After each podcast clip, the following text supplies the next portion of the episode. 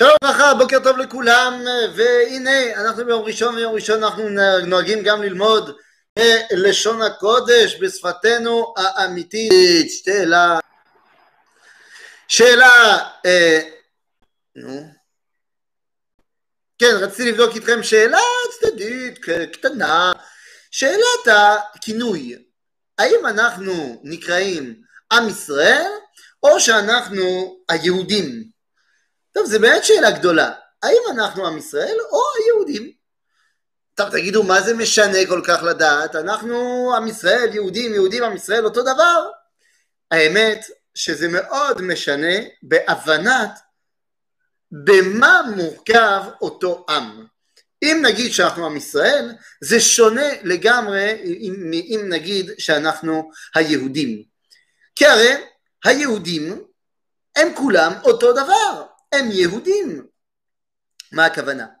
טוב, היסטורית, היהודים באים, הביטוי יהודים באים מזה שהיה ארץ יהודה וממלכת יהודה שגלתה אחרי חורבן בית שני אצל הרומאים, הארורים, ולכן נהיינו, היינו ממלכת יהודה ואז בגולה היינו גולי ממלכת יהודה ואז קראו לנו יהודים אם נאמר, יותר נחזור אחורה, למה נקרא ממלכת יהודה? בגלל שפעם היה ממלכת יהודה מול ממלכת ישראל, ובגלל שנחרבה ממלכת ישראל לגמרי וגלו עשרת השבטים, נשארה רק ממלכת יהודה.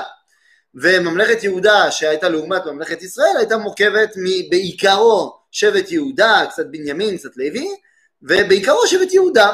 ולכן יוצא שהיהודים במהלך הדורות הם צאצאיהם של יהודה. זאת אומרת, אנחנו בסופו של דבר, כל זמן שאנחנו נקראים יהודים, אנחנו אה, בעצם התולדות של דגם ליצוא אחד ויחיד.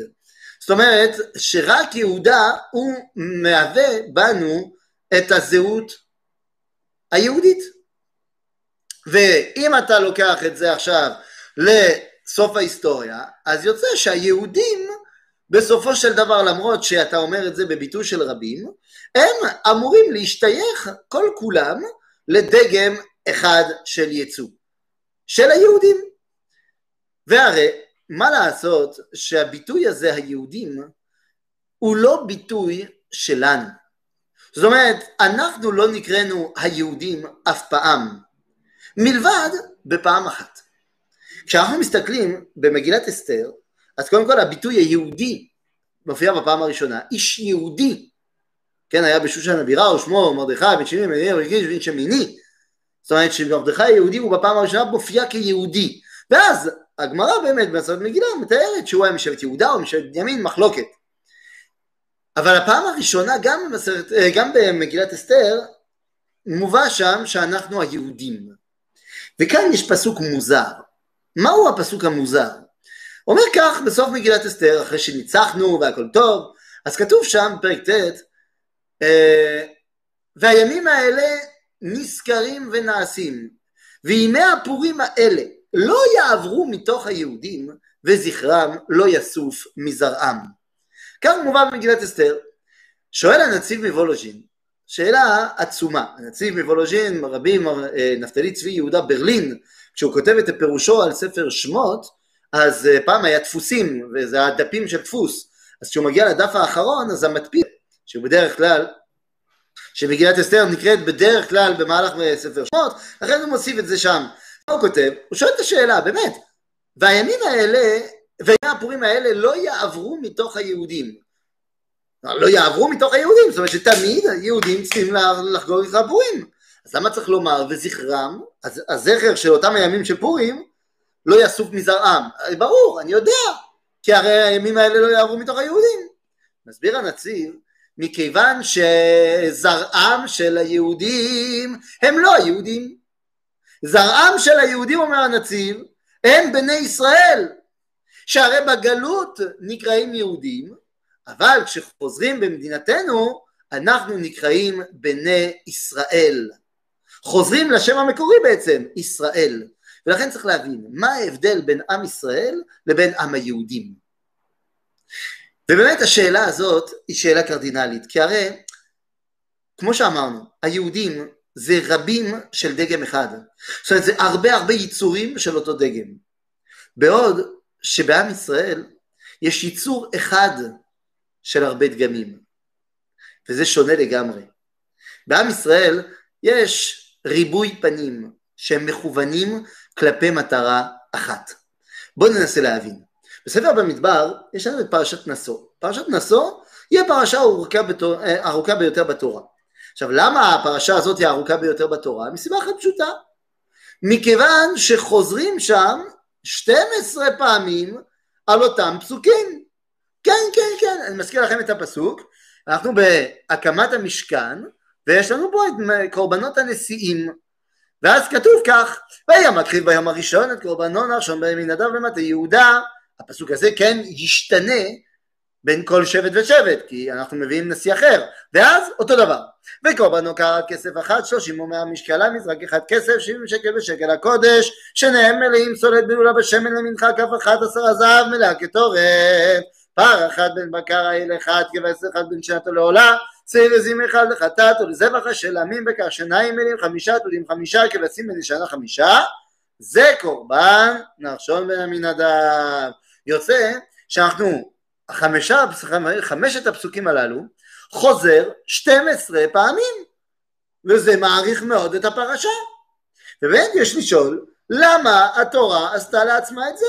אי אפשר היה, זה אותם פסוקים ממש, זה, זה, זה ממש אותו קורבן על הפסיק אז מה, אי אפשר היה להגיד בפעם הראשונה על קורבנו של נחשון את הפירוט ואחר כך יגידו אה, וכולם אמרו, וכולם הביאו אותו דבר הנה, סיימנו את פרשת נשוא והתשובה היא בוודאי שלא.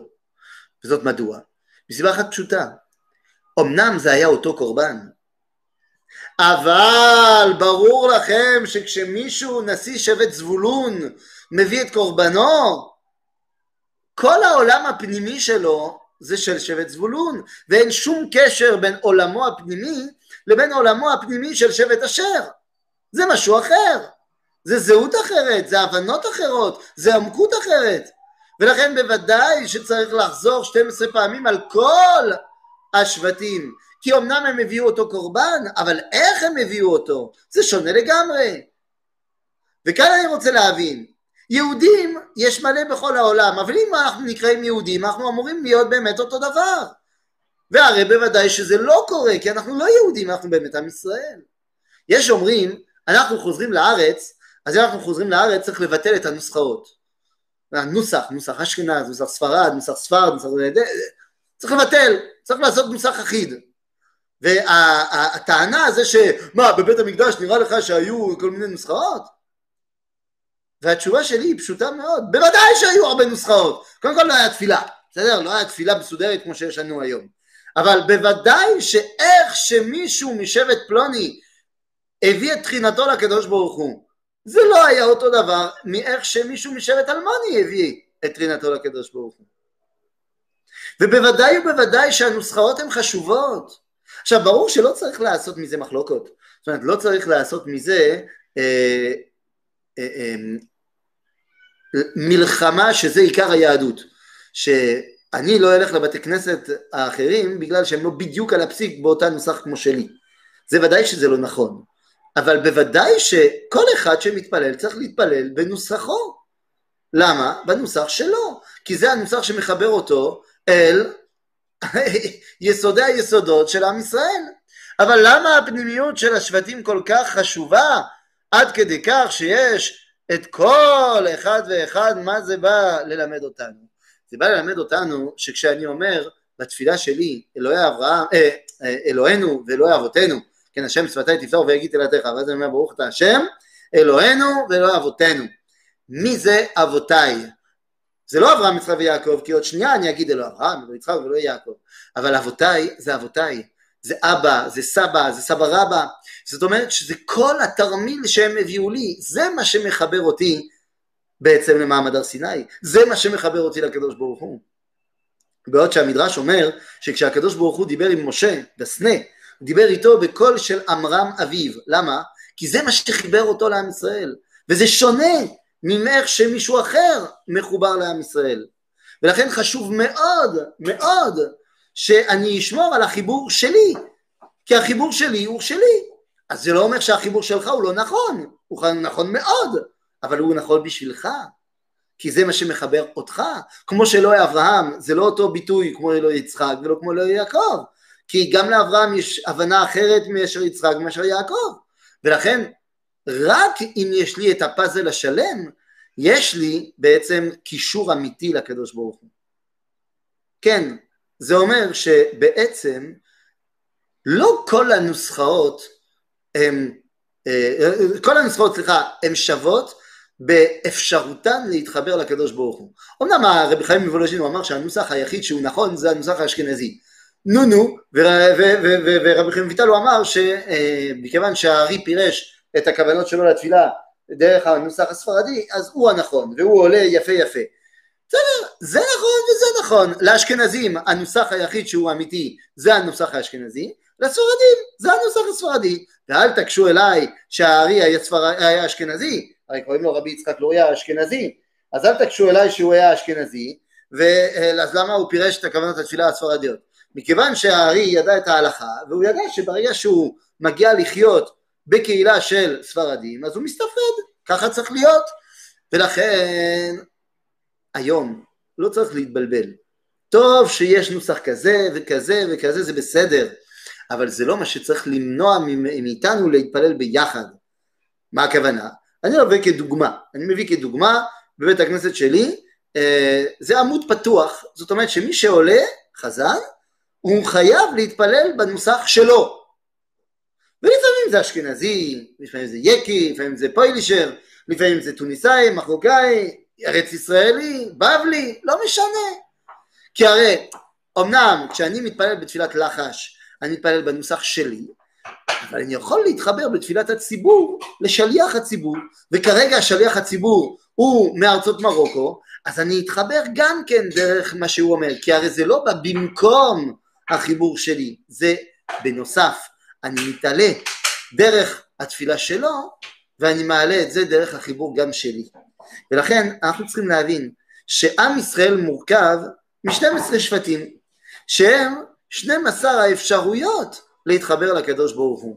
כנגד 12 חודשי הירח, חודשי השנה, דרך הירח, שזה אפשרויות אחרות, ביטויים אחרים לשפע האור שמגיע מהשמש.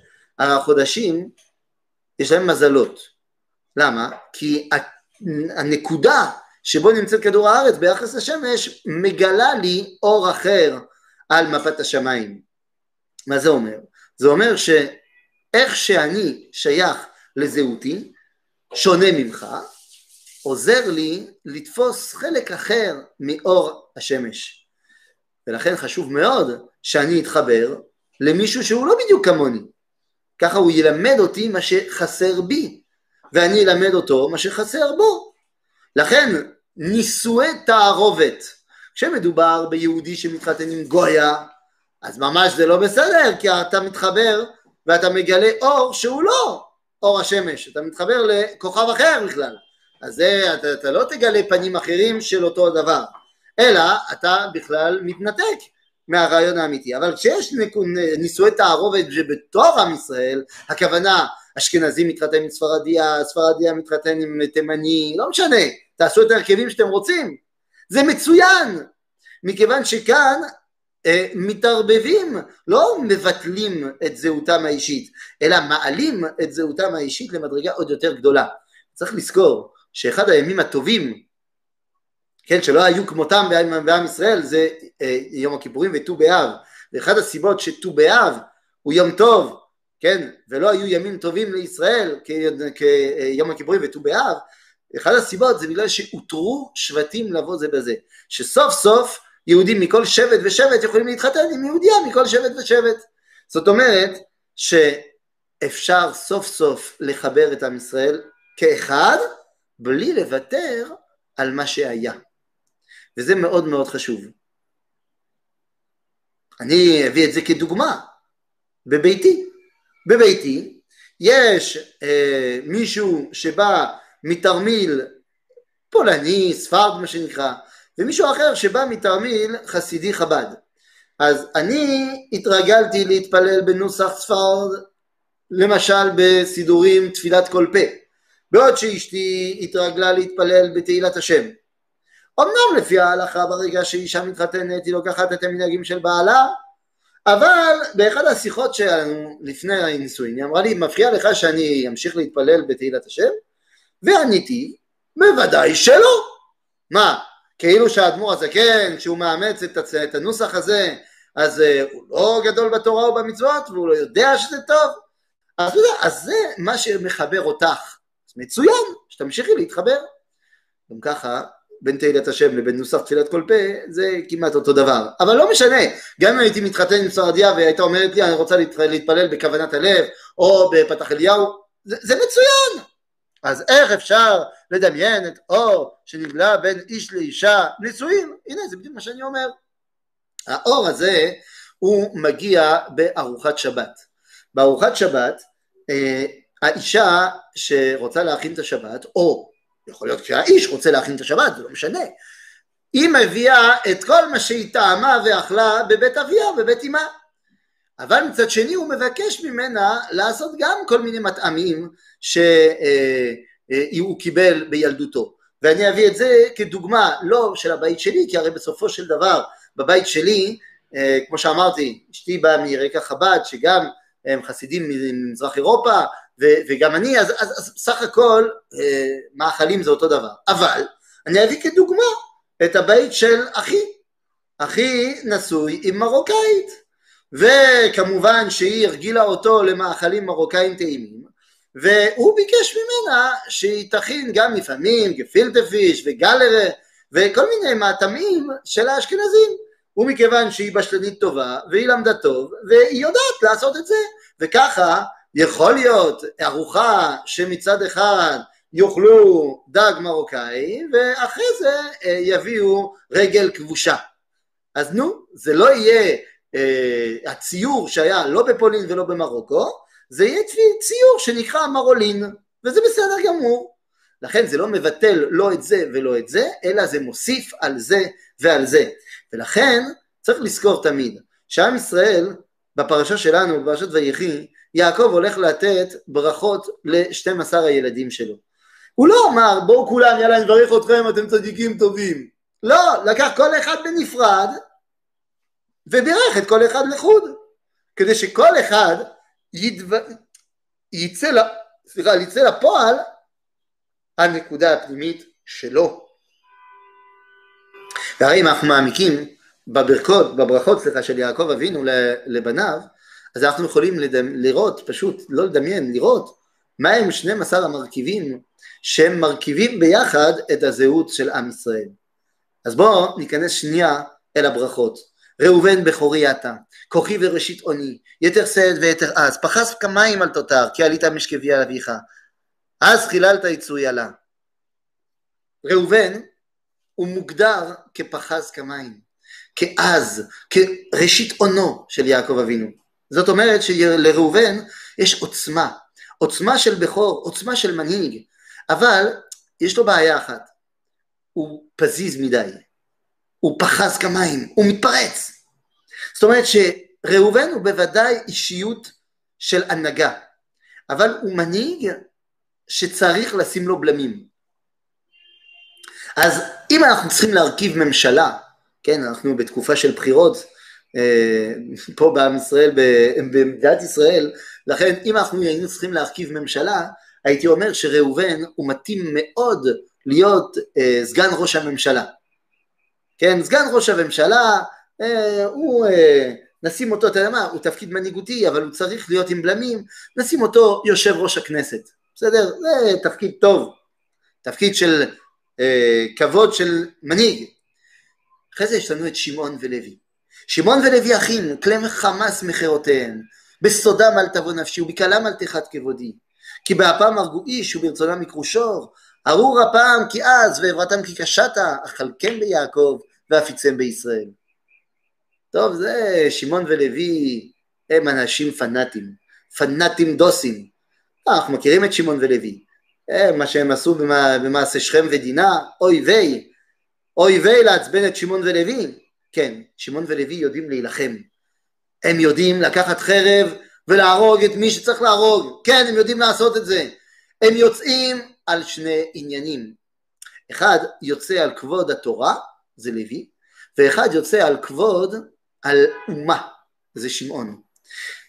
כבוד האומה וכבוד התורה זה דברים שכן צריך להילחם עליהם, אבל מה, אי אפשר לתת להם את ההנהגה, כי אז אם כל פיפס שלא הולך לפי אה, ההבנות שלהם מה יהרגו כל בן אדם, אז אומר יעקב, תשמעו, אי אפשר, אי אפשר עם הדבר שלכם, הכוח שלכם, העוצמה שלכם, עם הכעס ועם העוצמה המלחמתית שלכם, אני לא יכול לתת לכם את ההנהגה, אבל אני צריך אתכם, לכן אני אגיד, אכלכם ביעקב ואפיצם בישראל, אני אפזר אתכם בין כולם. שמעון, שאתה כל כך, כל כך נלחם על כבוד, על, הכבוד הלאומי, סליחה, גאוות יחידה מה שנקרא, אז אני אשים אותך בתוך שבט יהודה. אתה תהיה מלמד תינוקות, כך מובא בחז"ל, שבשמעון היו מלמדי תינוקות למלכי יהודה. זאת אומרת, אתה תלמד את המנהיג האמיתי, את המלך, עד כמה זה חשוב שיהיה גאה בשייכותו לעם ישראל. בעוד שלוי, אתה תהיה אחראי על לימוד התורה ועל כבוד התורה בכל עם ישראל. לכן, אתה תהיה שר הפנים, כי אתה תהיה הבפנים של הבתוכו, אתה תדע מה קורה אצל כולם, כדי שתוכל ללמד את כולם, אתה צריך לדעת את כולם. לא מספיק שתהיה שר הדתות, זה לא בסדר בשבילך שר הדתות, כי אתה לא רק דוס, אתה מעורב עם כולם, אז אתה יודע מה הדאגות והבעיות של כל אחד ואחד. אז לכן שמעון הוא מבחינתי שר החינוך, בעוד שלוי הוא שר הפנים. ואז מגיעים ליהודה, אבל אתם מבינים שיהודה הוא הבוס, אז נשמור אותו לסוף. ואז אחרי יהודה אומרים לך זבולון לחוף ימים משכון והוא לחוף אוניות. או, זבולון, כן, והוא לחוף אוניות ויחתו על צידון. מה זה זבולון הוא לחוף אוניות? לחוף ימים משכון. הרי נחלת זבולון היא לא נוגשת באמת לים, אז כאן אין הכוונה לחוף, אה, לחופים של ארץ ישראל, אלא מכיוון שהוא מטפל בללכת לחוף אוניות, זאת אומרת הוא עושה ביזנס בינלאומי, זבולון הוא איש הייטק, בזבולון הוא איש ביזנס, הוא איש שיודע כלכלה, הוא איש שיודע לעשות אה, מסחר בינלאומי, ולכן אין ספק שלזבולון ניתן את תיק, ה, אה, אני יודע, אה, שר הכלכלה, כן, נגיד שר הכלכלה. אחרי זה יש לנו את יששכר. יששכר חמור גרן, רובץ בין המשפטיים, וירא מנוחה כי טוב, ואת הארץ כי נאמה, ויד שכמו לסבול, ויהי למס עובד. יששכר, הרבה ראשי סנהדראות יצאו מיששכר, אומרת לנו הגמרא. יששכר הוא חמור גרן, הוא רובץ בין המשפטיים, הוא כל הזמן רוצה ללמוד תרא. הוא מוכן לסבול את זה שאין לו הרבה הרבה הרבה כסף, אבל העיקר שיהיה מסור לתורה. צריך אנשים כאלו. אנשים שיתמסכו לגמרי לתורה, ואפילו אני מוכן להוריד ממני כמה דברים. בוודאי שאני לא יכול לתת לו את ההנהגה, כי הוא יהפוך את כל המדינה לישיבה, אבל הוא יהיה מבחינתי שר הדתות. וחשוב שיהיה אחד כזה במדינה.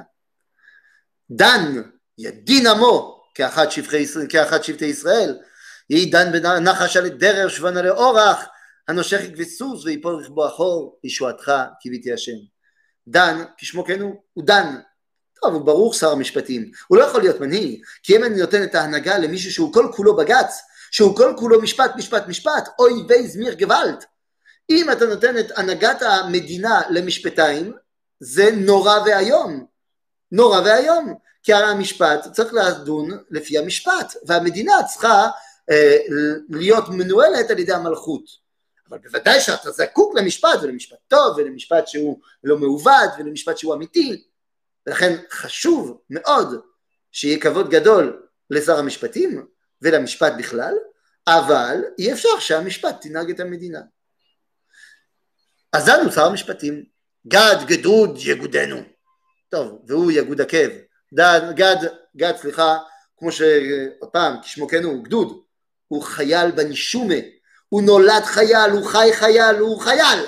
הוא שר הביטחון, אין לי עוררים, גד זה הלוחם על, אבל הממושמע זה לא שמעון ולוי, זה החייל, בסדר. הוא מאשר שמנה לחמו, והוא ייתן מעדני מלך. טוב, זה ברור, אשר הוא שר הרווחה, אשר הוא זה שנותן אוכל לכל העולם, לכל עם ישראל, אגב, נחלת אשר היא גם הנחלה הדשנה ביותר במדינת ישראל, בחלוקת הנחלות. אז אשר באמת שמנה לחמו, באמת אשר בזכותו יש רווחה בתוך האומה. טוב, צריך גם קצת להתעלות מעל הצרכים הבסיסיים, ולכן נפתלי איילה שלוחה, הוא נותן אמרי שפר.